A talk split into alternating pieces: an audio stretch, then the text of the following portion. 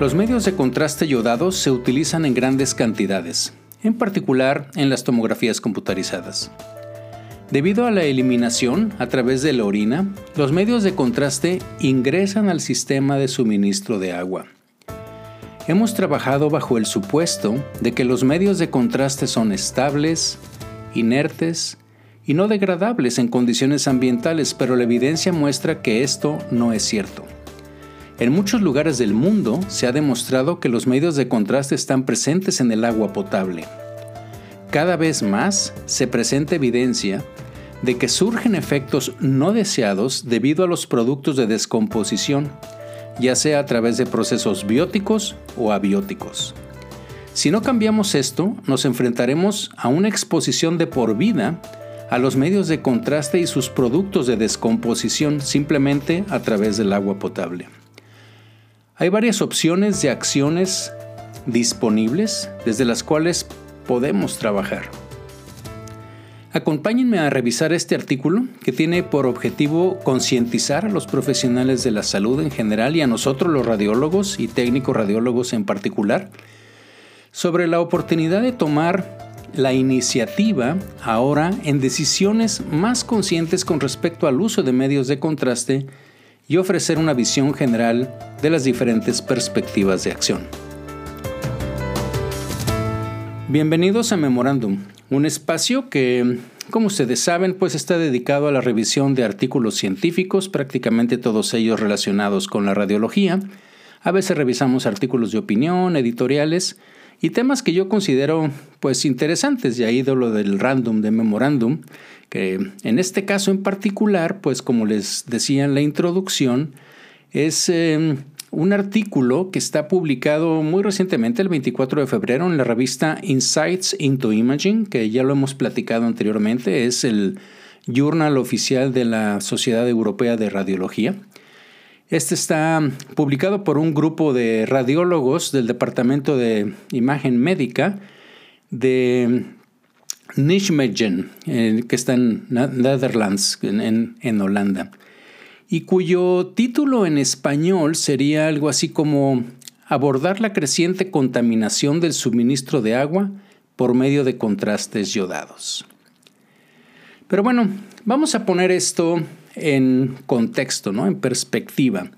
Y evidentemente, pues para los radiólogos el medio de contraste o los medios de contraste pues son esenciales para los procedimientos ya sea tanto de diagnóstico como, de intervención.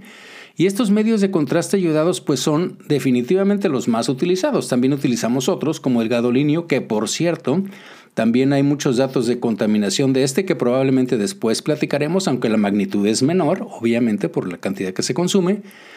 Y esto obviamente, les decía, de los contrastes yodados, pues es en lo que va básicamente en las tomografías computadas, aunque también se utilizan, como dije anteriormente, en procedimientos intervencionistas y demás. Y este uso de medios de contraste, pues la verdad de las cosas es que también lo hemos estudiado, por ejemplo, con respecto a la radiación, a lo que está publicado sobre el uso y sobreuso de tomografía computada y por lo tanto en muchos casos, como lo vamos a ver, de medios de contraste, pero esto es obviamente cada vez está utilizando mucho más porque hay pues más equipos de tomografía computada, y más opciones de tratamiento médico que requieren tags y sobre todo tags contrastados para su seguimiento, pero los medios de contraste pues fíjense que ya que los empiezas a estudiar, y la, verdad de las cosas es que a mí este artículo me puso a revisar otros más, pues cada vez hay, se describen más em, cantidades pues en aguas que les llaman superficiales incluso en fuentes de aguas potables. Y esto está surgiendo como evidencia de productos de, degradación de estos medios de contraste que son tóxicos. Y por, es porque las técnicas de purificación de agua potable, comúnmente utilizadas, pues resulta que no son común o suficientemente efectivas para eliminar los medios de contraste, lo que en algunos casos da lugar a la formación de subproductos yodados que son, como les digo, tóxicos. Y entonces la pregunta es, ¿qué podemos hacer para limitar el impacto ambiental?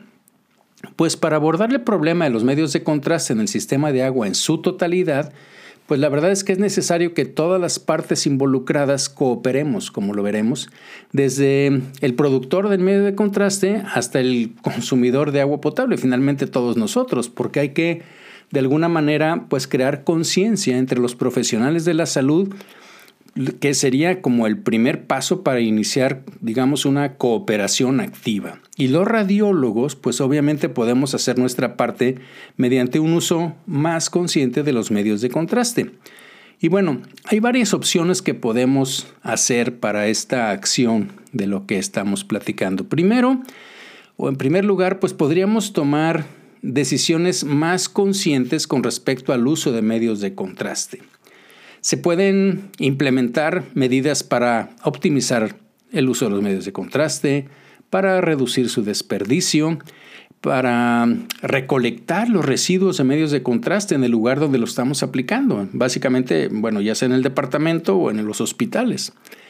En segundo lugar, podemos implementar medidas para reducir la cantidad de medio de contraste en las aguas residuales mediante la introducción, por ejemplo, de bolsas colectoras de orina o de técnicas especiales de recolección y procesamiento de orina en los hospitales. Y bueno, este artículo pues nos hace una descripción general del impacto de los medios de contraste ayudados en la calidad del agua, es decir, en el agua potable, y describe algunas, sugiere también algunas formas de reducirlo. Entonces, bueno, los medios de contraste yodados. Pues como lo mencionamos, estos medios pues son los que inyectamos definitivamente, son los más utilizados en la radiología en la actualidad. Obviamente también lo podemos hacer intracavitario, tomado y demás, como sabemos, pero la gran, gran mayoría de lo que utilizamos pues son eh, inyectados. Y con mayor frecuencia se usan básicamente pues por vía intravenosa, pero pues como les digo, también puede ser intraarterial, intratecal, intraabdominal, oral, rectal, etcétera. Pero bueno, básicamente es eso. Fíjense que los, bueno, ya sabemos, los medios de contraste se han utilizado pues más o menos como desde la década de los 50.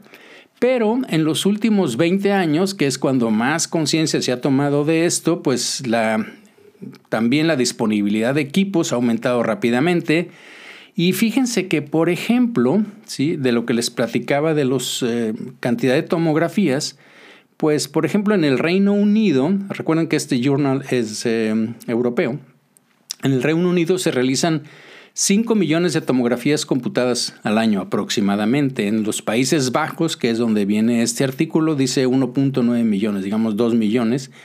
En Estados Unidos se realizan 75 millones de tomografías computadas al año. Eso creo que ya lo habíamos revisado también en otro podcast que tiene también que estar, estaba relacionado con el uso de medios de contraste. Y si nos ponemos a ver, pues esto implica muchos millones, solo estamos hablando de sus países, pero imagínense la cantidad de millones de tomografías computadas al año en todo el mundo y como resultado hay muchos millones de litros. Se estima, como les puse en el encabezado, que hay unos 10 millones de litros al menos de medios de contraste que se utilizan al año en todo el mundo. Y bueno, esta, ¿cómo lo estimaron? Bueno, se basa, pues, obviamente en las, eh, en las cantidades de que venden las, compañías, pero en que hay un total, fíjense, aproximado, ¿sí? que se calcula de 300 millones de tags eh, que se realizan por año en todo el mundo, 300 millones, y de los cuales se calcula que un 40% de esas tomografías computadas eh, llevan contraste y más o menos si en cada una de esas ¿sí? les ponemos 100 eh, mililitros, vamos a decirlo, a redondearlo ahí, pues de ahí salen como los 10 millones de esos que les decía de litros. ¿no? Ahora bien, sabemos que los medios de contraste yodados modernos pues tienen un alto perfil de seguridad, claro, con una excreción muy buena, básicamente el 50% a través del tracto urinario en las primeras dos horas cuando tiene la función renal normal. Cuando obviamente cuando se, inyecta intravascularmente, ¿no? Y tienes eso normal. Y claro, si tienes una función renal pues deteriorada, pues obviamente pues vas a tardar un poco más, ¿no? Pero debido a la excreción a través de la orina, pues los medios de contraste ingresan, digamos, al medio ambiente acuático y finalmente, pues, al sistema de suministro de agua potable, ¿no? Entonces, ¿Cuál sería así como el destino ambiental de los medios de contraste yodados? Pues fíjense que desde el cambio del siglo, ¿sí? ahorita el siglo XXI, los medios se han vuelto cada vez más pues importantes como contaminantes ambientales y yo diría que también porque estamos teniendo mucho más conciencia de esto en todos los aspectos.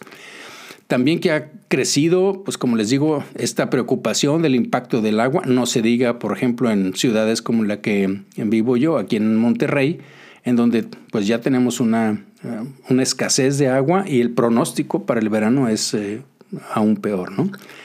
Entonces, hay numerosos artículos sobre el destino ambiental de los medios de contraste que ya analizaron recientemente. De hecho, hay un artículo de revisión muy interesante, está publicado por un doctor Sengar y colaboradores en el 21 en una revista, eh, pues que pude leer el, el resumen porque no es una revista a la que tengo acceso, que se llama Science of Total Environment. Y bueno, fíjense que este estudio proporciona una digamos, descripción muy detallada de la gran cantidad de trabajos que se han realizado sobre este tema de contaminación de los medios de contraste. Y los primeros informes de esto, o sea, cuando hacen ese análisis, porque de hecho es un metaanálisis, eh, los primeros provienen de Berlín, ¿sí? que históricamente, eh, pues bueno, yo, yo, no lo sabía, pero este, Resulta que, que tienen lo que le llaman ellos un ciclo de agua corto entre la contaminada, ¿sí? la que se usa y la que se purifica, debido a que perdón, la ubicación aislada durante los años de la separación de Alemania, las plantas de tratamiento de agua potable residuales, perdón, de aguas residuales y los sitios donde se producía el agua potable pues se ubicaban muy cerca. Entonces eso permitió que tuvieran como, después obviamente, como una, una zona de experimentación rápida para ver la, eh, cómo iba creciendo con el aumento en la densidad de población y el número asociado de pruebas de diagnóstico de medios de contraste en esta población, pues llegaron, llevaron al descubrimiento de las concentraciones de yodo orgánico en las aguas residuales de los hospitales, ¿ok? Junto con otras cosas, pero estamos hablando específicamente de los medios de contraste. Entonces, a, medida que avanzaron los métodos analíticos para medir los medios de contraste ayudado, pues ahora en las muestras que tomaban, pues se identificaron o se llegaron ya a identificar medios de contraste ayudados individuales en aguas eh, residuales de hospitales, ¿no? Pero también en afluentes y en efluentes de las plantas de tratamiento de agua de muchas ciudades. Y fíjense, por ejemplo, se han informado que los medios de contraste yodados están presentes en muchos sistemas en Europa, ahorita les voy a decir, de aguas superficiales, ríos, lagos, aguas subterráneas. El, ejemplo destacado son, por ejemplo, las, un estudio que viene ahí de Australia, eh, en Sydney, la cuenca de Tajo cerca de Madrid, el río Rin y sus afluentes, el río Sena, aguas abajo de donde está París, el Danubio en Alemania. En todos esos vienen artículos y vienen referencias donde han encontrado esto. Se demostró que en muestras, fíjense, marinas del mar Báltico, ahí en Alemania, del mar Adriático del Norte, en Italia, del mar Egeo y los Dardanelos en Grecia y Turquía, la bahía de San Francisco, el Océano Pacífico, en toda la parte del Mediterráneo, en Israel, todos esos tienen medios de contraste, están contaminados esos mares con medios de contraste yodados. Y básicamente Podríamos decir que cualquier cuerpo de agua, como le llaman ellos, que esté influenciado por efluentes de aguas residuales comunales que dan servicio a áreas urbanas que incluyan centros de diagnóstico, muy probablemente mostrará la presencia de medios de contraste yodados. Fíjense que los medios de contraste yodados que se notifican con mayor frecuencia, al menos en este artículo también, eh, en el medio ambiente acuático son eh, y lo voy a mencionar en el orden que vienen ahí en el, en el artículo, el yoexol, el yopamidol, el yomaprol, el ácido diatrizoico, la yopromida, el yoversol, el ácido iotalámico, la yodipamida, el ácido ioxitalámico y el yodixanol, prácticamente todos los medios de contraste que nosotros utilizamos.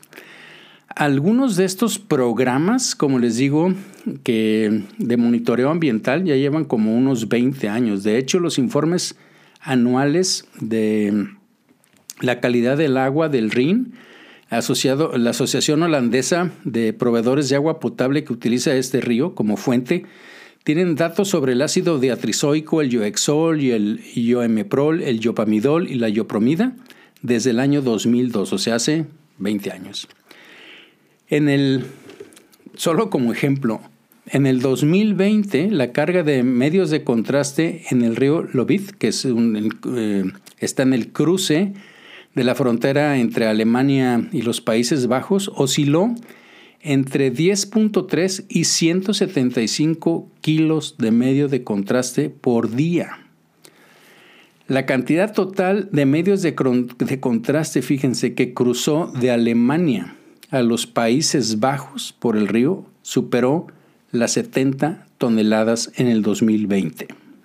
Nada más para que veamos la cantidad de medios de contraste. Entonces, pues es interesante que el análisis estadístico de la tendencia de las concentraciones de medios de contraste entre los años 2010, por ejemplo, y 2019, donde está reportado esto, en el cruce fronterizo germano-holandés, de hecho ahí viene una figura, que es la figura 1, muestra que la carga, por ejemplo, de ácido diatrizoico disminuyó un 2.7% por año, mientras que el yoexol aumentó 3.1 y la yopromida 2.4.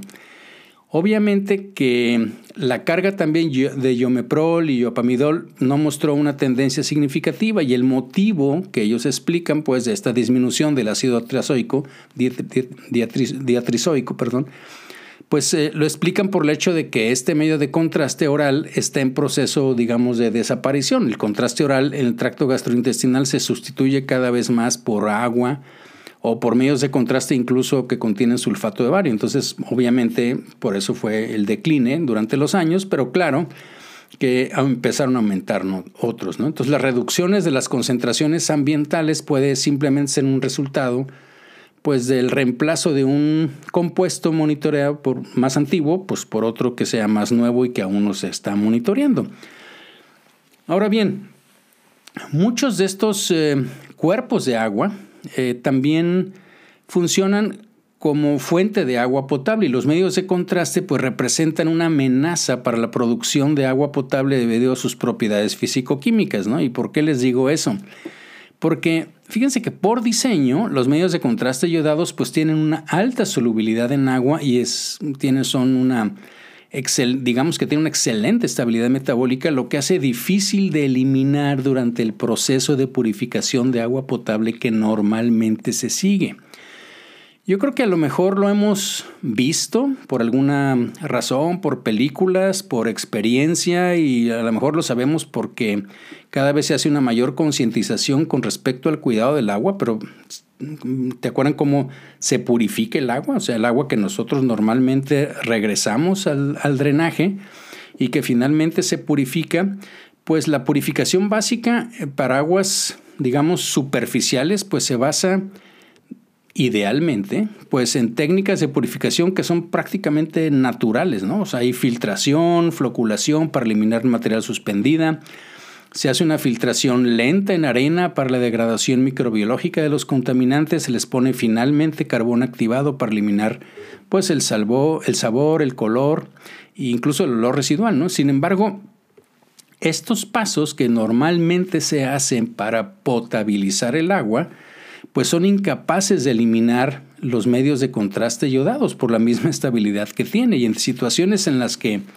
la mayoría de los niveles de contaminación han llevado a un aumento en la cantidad requerida de purificación, pues se ha introducido pasos de purificación adicionales. Cada vez hacemos más eso. En particular, por ejemplo, hay procesos de oxidación este, avanzada que en inglés es AOP, Advanced Oxidative Process, como la ozonización o el uso incluso de combinación de radiación ultravioleta o añadir peróxido de hidrógeno y esto cada vez se ha generalizado y eso depende pues según la cantidad o la fuente de agua que queramos eh, descontaminar o potabilizar.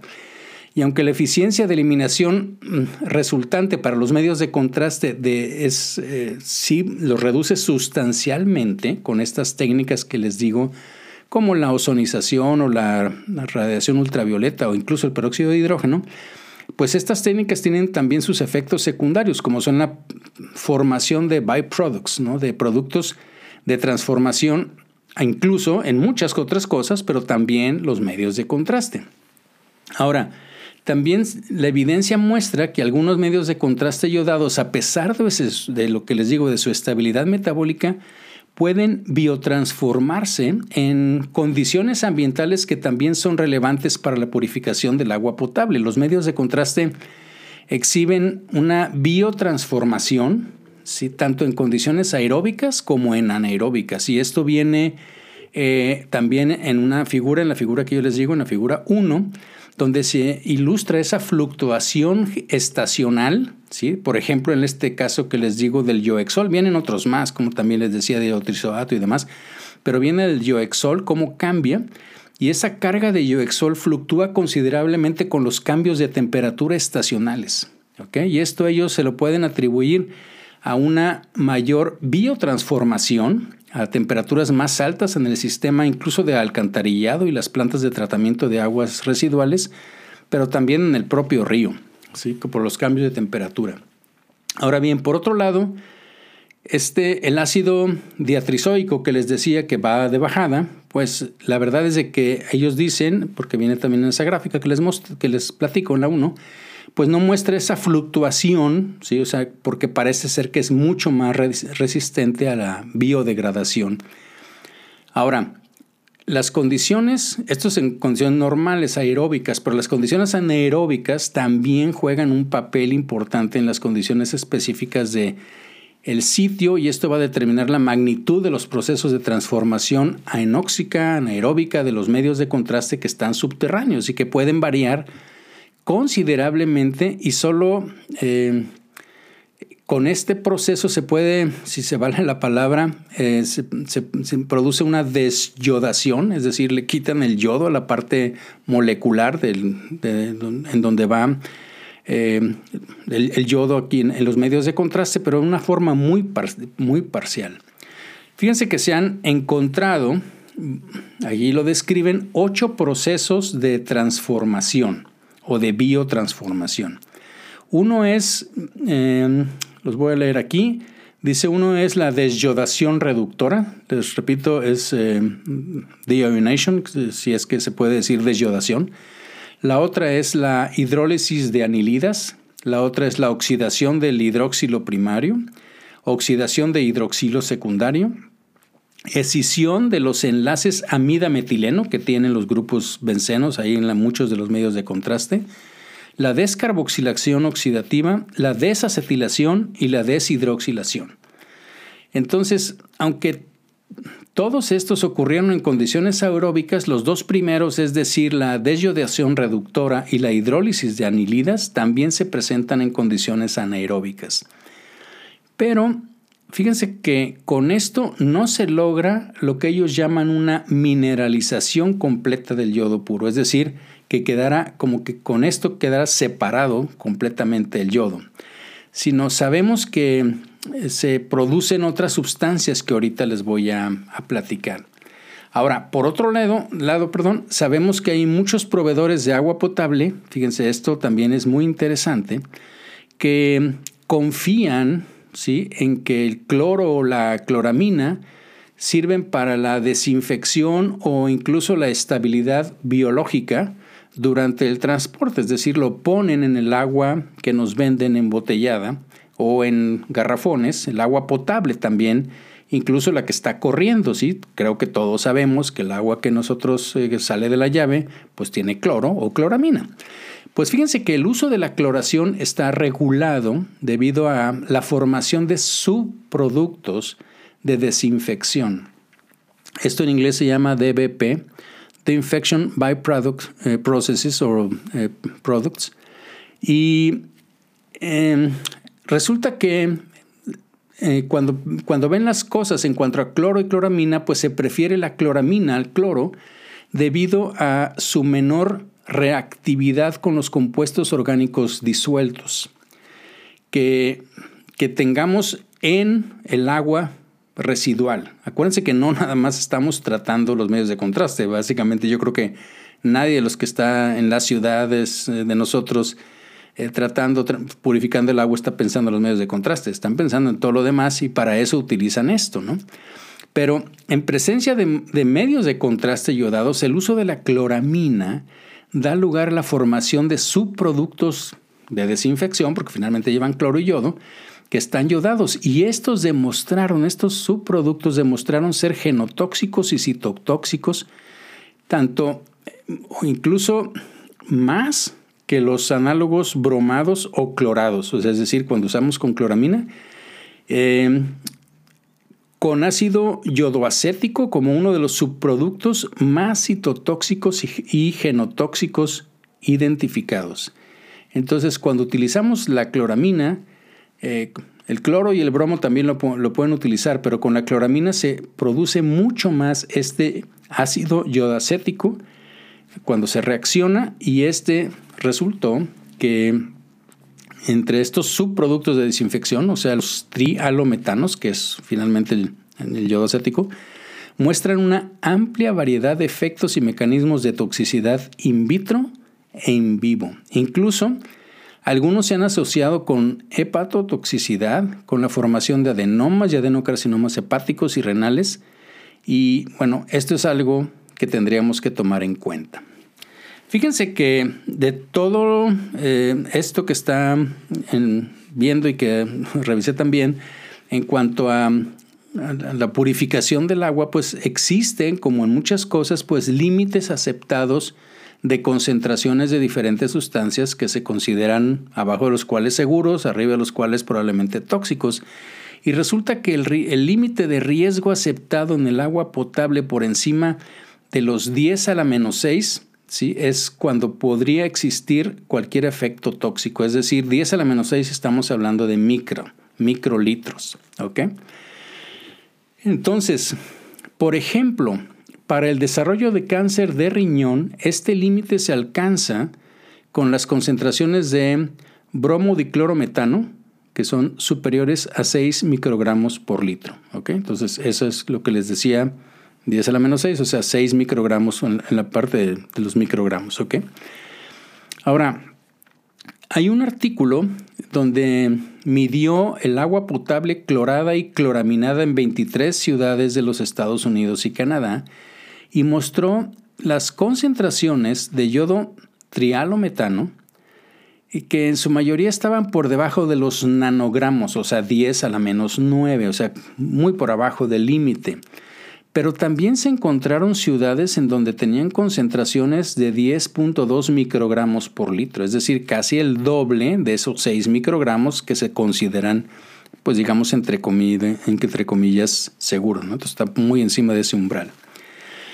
Y bueno, si se excede de este umbral, que les dije por allá de para algunos de 6 microgramos por litro, pues, eh, ¿y en qué medida se excede? Pues va a depender mucho de la concentración del contraste ayudado con el que empezamos, ¿no? Para empezar, este, digo, definitivamente, y teniendo en cuenta pues la amplia variedad de prácticas de desinfección que dependen obviamente de las condiciones locales de cada ciudad, de regulaciones, etcétera, pues es muy difícil proporcionar cifras precisas que digamos es lo que va a pasar, digamos en cada una de las ciudades, sobre todo si no lo medimos, ¿no? Entonces, aunque los medios de contraste yodados tienen una baja toxicidad intrínseca por sí mismos, pues es eh, evidente que los subproductos de transformación o las plantas de tratamiento de agua residuales en el medio ambiente, ya sea o en medios de depuración de agua, como ya les dije, pues pueden suponer un riesgo para el medio acuático y en última instancia también pues para el agua potable que finalmente utilizaremos o tomaremos, ¿no? Entonces, ¿cuáles serían las medidas para reducir el uso de medios de contraste. ¿Qué podemos hacer? Bueno, pues una sería la individualización del volumen del medio de contraste yodado intravenoso en las tomografías contrastadas, ¿no? Y yo creo que el uso más consciente de medios de contraste intravenosos, pues proporcionaría un medio, un método para mitigar el problema, digamos que desde su origen, ¿no? Recordemos que si nos vamos para las décadas del 80, 90, de 1980 a 1990, pues se utilizaba el, digamos, el mismo volumen de medio de contraste por paciente. Prácticamente a todo lo inyectábamos lo mismo. Acuérdense que ni siquiera había inyectores, entonces le poníamos manualmente y eso era prácticamente independiente del peso y únicamente era, pues en algunas ocasiones dependiente del protocolo de exploración que fuéramos a utilizar. Pero desde entonces, pues digamos que se ha ido avanzando mucho en la personalización del volumen de contraste para lograr una mejor calidad de imagen. Y entonces se han introducido pues categorías de peso para adaptar el volumen de medio de contraste, por ejemplo, por categoría y hoy en día pues este ajuste individual del volumen de contraste pues ha sido introducido pues yo creo que de una manera prácticamente, no puedo decir total, pero muy creciente, importante en prácticamente todas las instituciones y el volumen que vamos a inyectar pues va a depender mucho pues de la historia clínica, de la pregunta de lo que queremos hacer, qué queremos encontrar. No es lo mismo hacer para un estudio que si queremos hacer un angiotac, que si queremos hacer una reconstrucción, en fin pero también lo personalizamos con el peso o con la masa corporal o con el área de superficie corporal, con la depuración renal, etcétera, ¿no? Entonces, eh, la, afortunadamente, en esta parte que también hemos platicado por aquí alguna vez, pues cada vez estamos individualizando más esto. Eh, ¿Podríamos reducir la cantidad de medio de contraste? Para hacer un estudio de TAC contrastado? Pues fíjense que la respuesta es que sí. Hay tres técnicas que tienen el potencial de poder reducir la cantidad total de contraste necesaria para una tomografía que necesite contraste. La primera sería técnicas de bajo kilovoltaje. La segunda sería la utilización de energía dual, que también hemos platicado aquí, con reconstrucción de imágenes con bajo kilovoltaje. Y la otra es una técnica de, voy a tratar de traducirlo así como de refuerzo de contraste para angiografía, pero que está basada obviamente en TAC y también se basa en una TAC con sustracción. Es como una sustracción digital de una angiografía, pero hecha por TAC. ¿Ok? Pero fíjense que en la actualidad, pues estas técnicas creo que todos las conocemos y a lo mejor las hemos utilizado, pero principalmente para la indicación clínica de minimizar la cantidad de medio de contraste. En pacientes que tienen una función renal reducida o problemada, pero no eh, digamos que hacemos esto con la finalidad de eh, utilizar estas técnicas, nunca, las utilizamos con la finalidad de usar, de usar medios, medios de, menos medio de contraste para no contaminar. ¿no? Entonces, Vamos a, revisarlas, ¿no? Cuando usamos bajas energías de rayos X, la absorción, o sea, bajo kilovoltaje, pues la absorción de los rayos X por el yodo aumenta rápidamente. Alguna vez lo vimos aquí cuando hablamos de los principios del espectral hace unos meses. Y esto, bueno, puede utilizarse para obtener una mejora con la misma cantidad del medio de contraste inyectado o que obtengamos una imagen similar a la que teníamos, ¿sí? con menos cantidad de, medio de contraste, que esa sería la, idea. ¿no?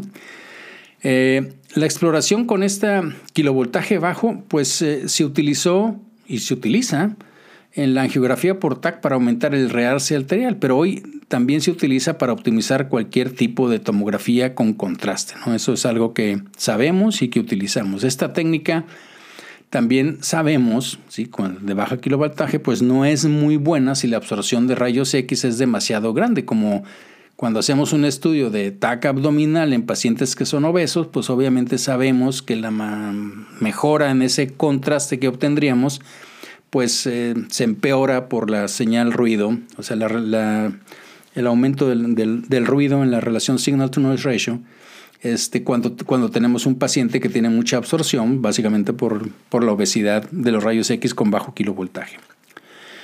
Bueno, cuando usamos TAC, por ejemplo, de energía dual, pues estas técnicas, que ya lo vimos, también permiten calcular imágenes de bajo kilovoltaje.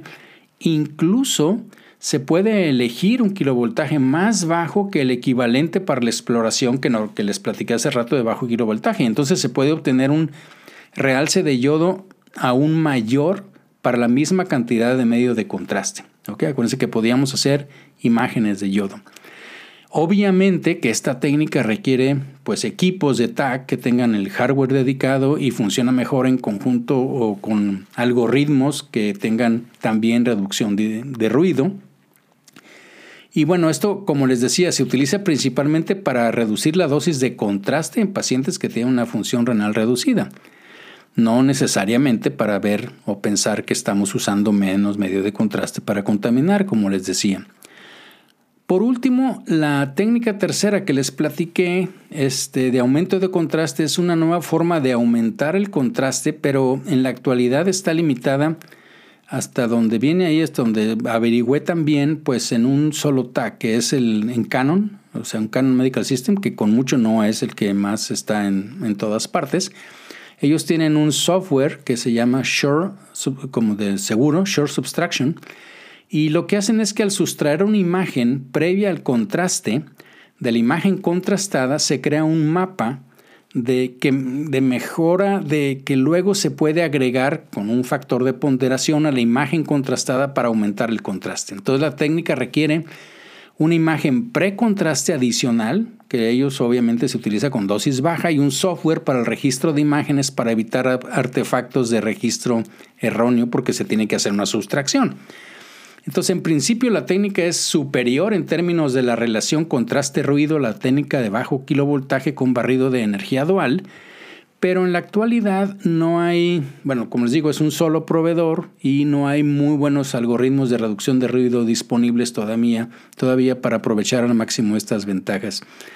Ahora, como les digo, la principal indicación o como lo vende la compañía, esta es para mejorar la calidad de las imágenes en AngioTAC y aún no ha sido probada para aplicaciones de reducir la cantidad de medio de contraste.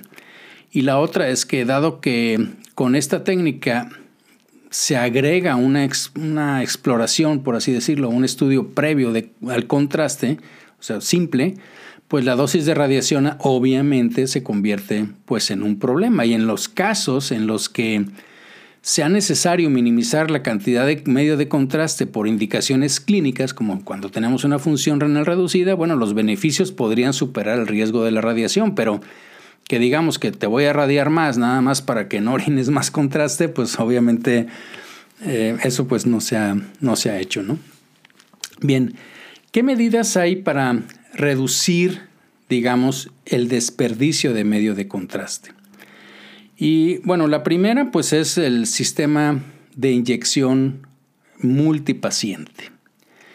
El material de contraste que se ha preparado para la inyección del paciente pero que no se ha utilizado pues evidentemente que se desecha y por lo tanto pues se desperdicia. Y esto obviamente pues hace también aparte de lo que estamos hablando pues costos innecesarios y pues la carga ambiental obviamente de lo que, lo que decimos, ¿no? Ahora, los sistemas de inyección para múltiples pacientes pues permiten el uso diferente ¿sí? y dependiente de la situación de botellas o de frascos pues de, de, medio de contraste que van desde 50 mililitros hasta 500 mililitros. Creo que no hay más grandes que eso. Y esto permite o permitiría individualizar la cantidad de material de contraste inyectado sin aumentar el desperdicio de contraste.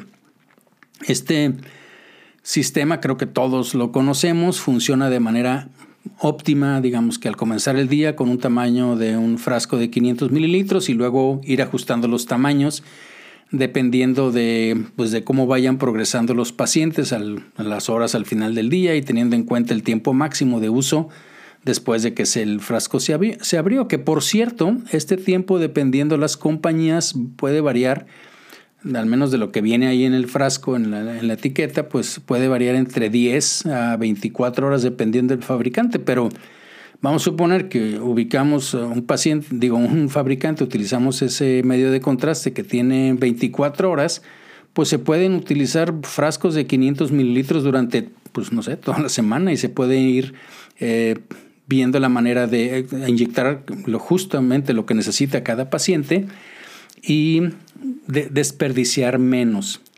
Debo decirles que también como seguramente están enterados, eh, ahorita también hay una corriente, no voy a mencionar la compañía, pero hay una corriente también que está impulsando por toda la cuestión que hubo con el COVID y por la seguridad de transmisión de enfermedades y demás, la utilización de medios de contraste individual.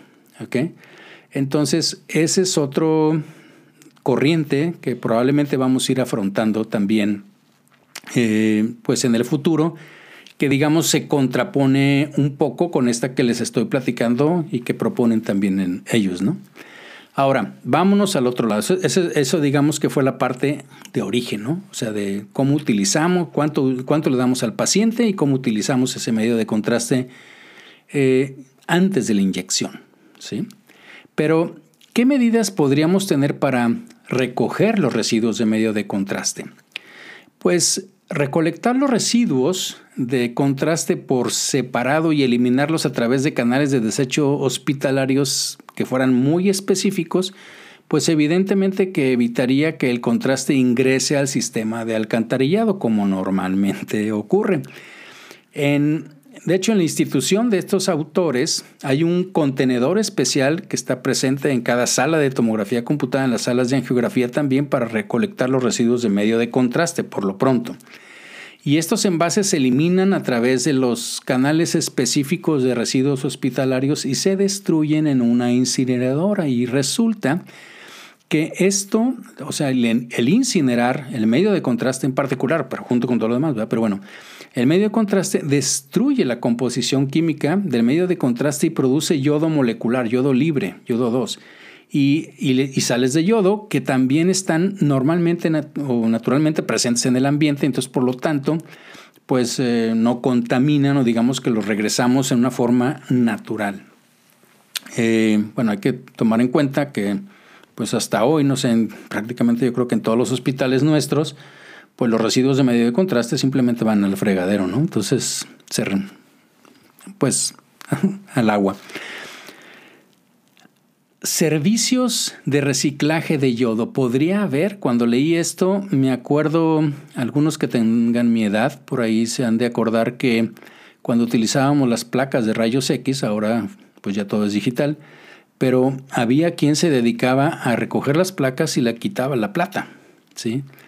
Bueno, pues podría ser que el reciclaje de yodo sea una oportunidad novedosa y ahorita les voy a platicar.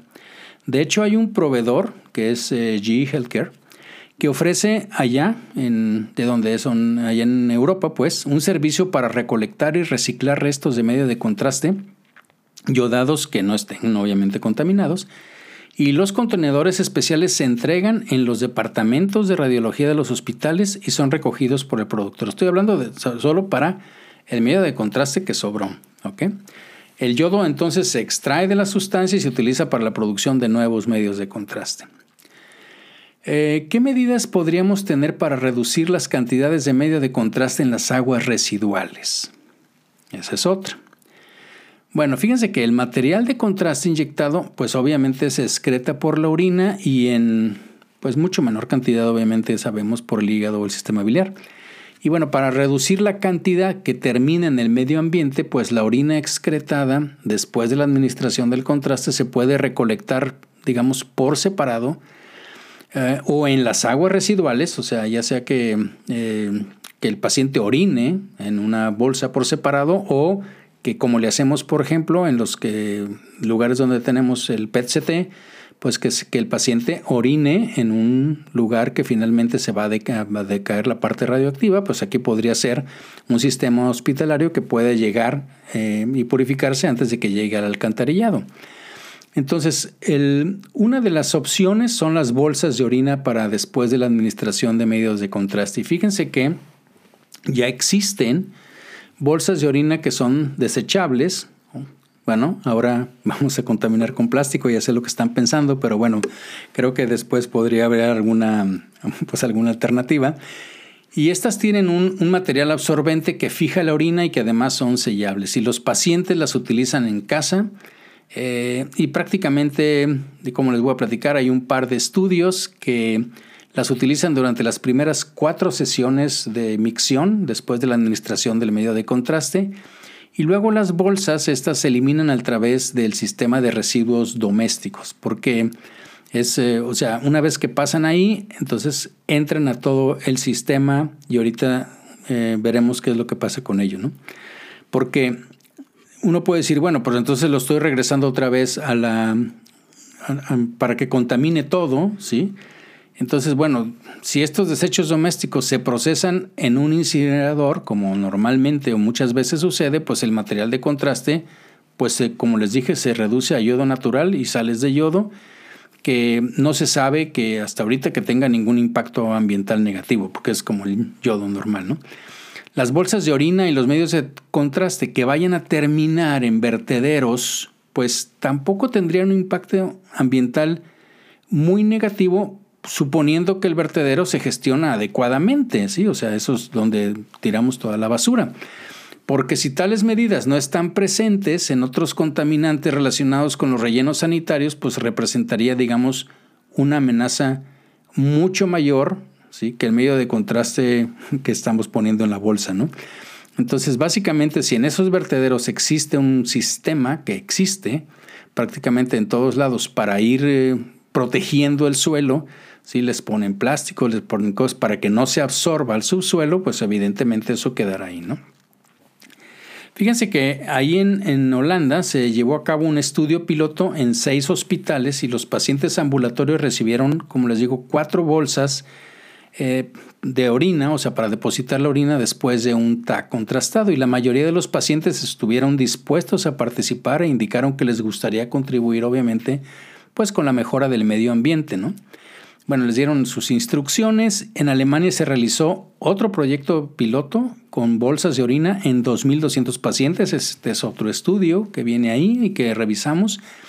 Y los pacientes también recibieron un paquete de cuatro bolsas de orina y obviamente las instrucciones. Y fíjense que la gran mayoría, ahí viene el 87%, indicó que sí utilizaron las bolsas de orina. Hubo un 13% que evidentemente, como siempre, no, no entra en, no, no hizo caso o se les olvidó lo hicieron una o dos veces.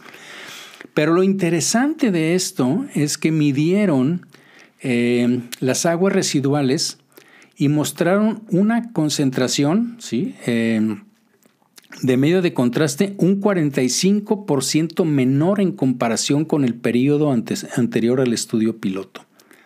Entonces sí tuvo un efecto. Midieron antes y luego hicieron esto en los 2.200 pacientes y luego lo midieron después. ¿Qué otra cosa se puede hacer? Bueno, se puede hacer una recolección selectiva de orina después de la administración del contraste en pacientes hospitalizados. ¿no? Se puede hacer una recolección separada después de un TAC contrastado o de procedimientos intervencionistas si el paciente está en el hospital. Y bueno, se pueden, como les decía, implementar o instalar inodoros que puedan recolectar esos, obviamente de los eh, típicos eh, que son que son urinarios sin agua, ¿sí? en donde se puede básicamente separar todo esto y estos deben estar conectados obviamente a un contenedor de almacenamiento especial que finalmente se pueda eh, pues procesar, básicamente incinerar. Eh, ¿Qué otra cosa viene aquí? Bueno, viene el tratamiento de residuos in situ, de residuos médicos in situ, porque una vez si se va a hacer, pues esto, esto existe.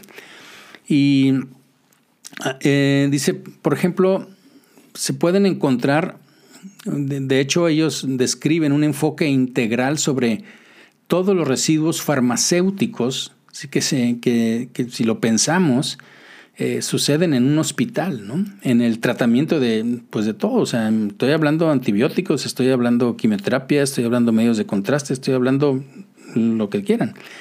¿Sí? Entonces, eh, hay, hay, un concepto, que yo no lo conocía, pero se llama Pharma Filter, y tiene como objetivo tratar los desechos hospitalarios sólidos y líquidos en un sistema de fermentación que esté cerca del hospital. Y el sistema eh, produce un biogás y se elimina una amplia gama de productos farmacéuticos, incluidos los antibióticos, las aguas residuales de hospitales. Y en un estudio que también se hizo en Holanda, mostró una eliminación completa de los medios de contraste en aguas residuales de los hospitales que participaron en este estudio. Sin embargo, pues la implementación de este concepto de PharmaFilter, dice ahí, pues eh, puede, podría ser más factible si los hospitales tienen un diseño nuevo, porque es obviamente todo un sistema de drenaje del hospital especial para todo esto. Pero bueno, ojalá que en, muchas cosas pudiéramos pensar y decir, ¿sabes qué? A lo mejor hacemos un micro filter para que muchos productos farmacéuticos pues eh, vayan ahí y tengan un impacto ambiental pues eh, menor, ¿no? Creo que también lo sabemos, hay muchos hospitales ahorita por la certificación que tienen y que pues, en el nuestro lo hacemos, separamos los eh, residuos líquidos, los sólidos, los que son de, basura municipal, que le llamamos nosotros, y todo lo demás se procesa y viene una compañía, recoge esto y, y lo hace. Entonces podríamos asegurar que lo de los medios de contraste también esté ahí. Con respecto a la sustentabilidad, sostenibilidad del medio ambiente.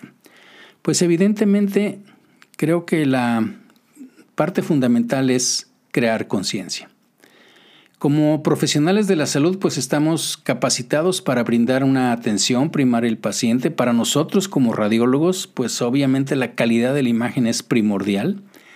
El uso de medios de contraste, pues es necesario muchísimas veces para responder la pregunta clínica de cada paciente, pero Muchos radiólogos y técnicos, la verdad es que no conocemos el impacto ambiental de los medios de, contraste en la calidad del agua. Y al utilizar medios de contraste, pues debemos ser conscientes de su impacto ambiental. Esta concientización sobre el impacto ambiental debería ir seguida pues por una participación activa de programas de prevención para prevenir la cantidad de residuos de material de contraste que llegan a nuestros suministros de agua tiene que haber cooperación. Crear la cooperación de todas las partes involucradas es esencial para que tengamos, pues digamos, un, enfoque integral. ¿no? Idealmente deben colaborar pues los productores, los farmacéuticos, los radiólogos, los técnicos, muy importantes, los pacientes, los representantes de los hospitales, de los proveedores de agua potable, las autoridades municipales eh, estatales de agua, las aseguradoras de salud, eh, creo que debemos de cooperar en ese, en ese aspecto, concientizarnos de que eso es algo en lo que nosotros como radiólogos podemos ayudar y participar. Pero fíjense que hay otro aspecto en la sustentabilidad y la, el aspecto es que pues eh, la demanda de materias primas en el mundo pues está aumentando pues eh, pues a medida que aumentan los niveles de riqueza de los ciudadanos en todas las economías emergentes. Estoy hablando pues en general. Pero muy particular en lo que nos toca o lo que platicamos ahorita, fíjense que en la actualidad la mayor parte del yodo utilizado en la producción de materiales de contraste proviene de Chile y de Japón. Yo no sabía. Lo que hace que, digamos, eh, pues lo estamos viviendo ahorita con el petróleo y Rusia, ¿verdad? Pero bueno, no me quiero meter en eso pero de alguna manera eh, hace que la industria sea, digamos, vulnerable a la escasez de producción y en última instancia, pues a los recursos naturales de yodo que finalmente podrían estar o ser limitados. Entonces, eh, esta situación nos puede llevar a una previsible, digamos, escasez de materias primas que obligará cada vez más a las empresas a una gestión sostenible de estos recursos. A largo plazo, pues es eh, deseable poder reciclar los medios de contraste de la orina de los pacientes. Yo sé que se oye así como medio, pero eso es lo que pasa en la estación espacial también. ¿no? Esto ahorraría materias primas, contribuiría a un proceso circular, o sea, de reutilización. Y fíjense que esto ya está pasando, ¿no? La empresa Bayer en Alemania ha implementado ya procedimientos de reciclaje para reducir la cantidad de iopromida que llega a la planta de tratamiento de aguas residuales.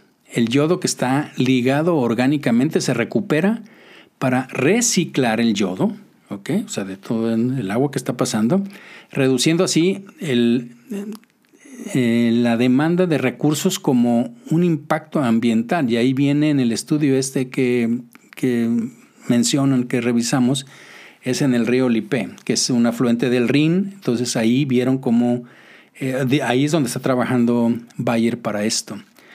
En el 2021, hace apenas unos meses, Braco Imaging Pharmaceutical también comenzó a recolectar y a concentrar aguas residuales de primer enjuague que le llaman y que se generan dentro de su línea de producción estéril. Entonces ya se están haciendo esfuerzos por las propias empresas eh, para reciclar y otra vez obtener ese yodo. Y al implementar estas tecnologías que ya les platiqué o que sabemos de osmosis inversa, pues se logra una reducción, fíjense, por ejemplo, en la emisión de medios de contraste que están basados en yodo y también en gadolinio, hasta en un 90%. Entonces, eh, ¿qué conclusiones podríamos sacar de todo esto? Bueno, pues en primer lugar podemos tomar decisiones más conscientes con respecto al uso de medios de contraste. Se pueden implementar medidas de inmediato para optimizar el uso de medios de contraste. Eso creo que no nos cuesta, creo que es parte de incluso de una buena práctica. Reducir el desperdicio de medios de contraste y a lo mejor recolectar residuos de medio de contraste en el punto de aplicación. O sea, lo que nos queda del medio de contraste, juntarlo y darle un desecho apropiado. En segundo lugar, podríamos implementar medidas para reducir la cantidad de medio de contraste en las aguas residuales mediante la introducción, por ejemplo, de lo que ellos proponen, lo que les platicaba, bolsas de orina o técnicas especiales de recolección y tratamiento de orina en los hospitales. Y bueno, para acelerar el proceso, pues sería importante también, obviamente, crear conciencia entre todos nosotros, como radiólogos, los técnicos, la industria farmacéutica, que les digo ya está, está eh, participando, e incluso entre los pacientes, como lo hicieron ahí en Alemania y en Holanda.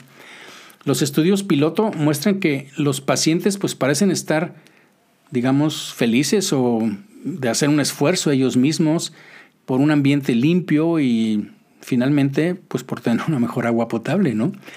Y para abordar el problema de los medios de contraste en el sistema de agua en su totalidad, pues es necesario que todas las partes involucradas cooperemos desde el productor del medio de contraste hasta el consumidor, finalmente. Si todos los involucrados en esta cadena hacemos nuestra parte, pues la exposición ambiental y los efectos posteriores podrían reducirse en gran medida y en última instancia mitigarse. Bien, pues esto es lo que les quería platicar. Es una, como viene en, el, en mi memorándum, es algo para analizar, para pensar. Me gustaría saber qué es, cuál es su opinión. Por favor, si pueden darme sus opiniones en las diferentes eh, plataformas de memorándum, se los agradecería, así como también las sugerencias que tengan eh, sobre pues, eh, el podcast. Y espero que les haya gustado. A mí se me hizo muy interesante. Agradezco mucho su atención y nos escuchamos en la próxima.